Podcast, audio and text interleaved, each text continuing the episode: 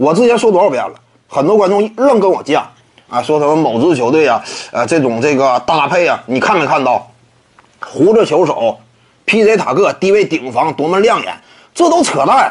这一时之间，你偶尔打一打可以，你打长了，对方发现啊，你就这套阵容啊，你低位内线蹲着的是 P.J. 塔克，你打算长期这么玩啊？是对方那就稍微有点研究，冲着你的薄弱点一顿猛攻，那你就完，根本是招架不住的。你这就是我之前我就看出来问题，你别看说那会儿连胜，连续赢了三场到四场啊，我当时就下断言。这赛季某支球队没有前途，对不对？当时我是不是这么说的？这就是什么？这种判断嘛。我当时就强调，一旦打到季后赛，某支球队内线的问题会愈发凸显，对手在极具针对性的攻守策略之下，篮板球你就得大量输，大量输篮板的话，那你至于一支球队而言，你想取胜的话，你出手端呢，可能说就会更加犹豫。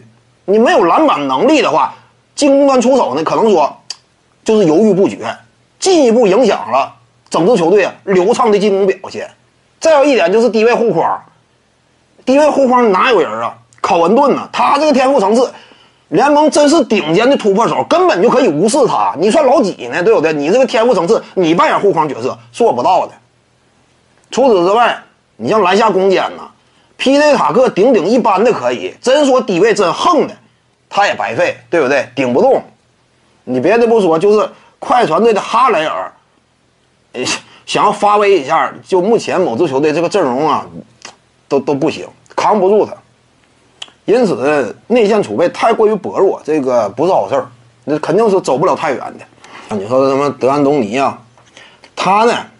我感觉啊，如果说你要是喜欢一个球星的话，你会挺愿意他在德安东尼手下效力。但如果说你喜欢一支球队的话，你就不愿意德安东尼，他是这支球队的主帅，就是这样一种区别。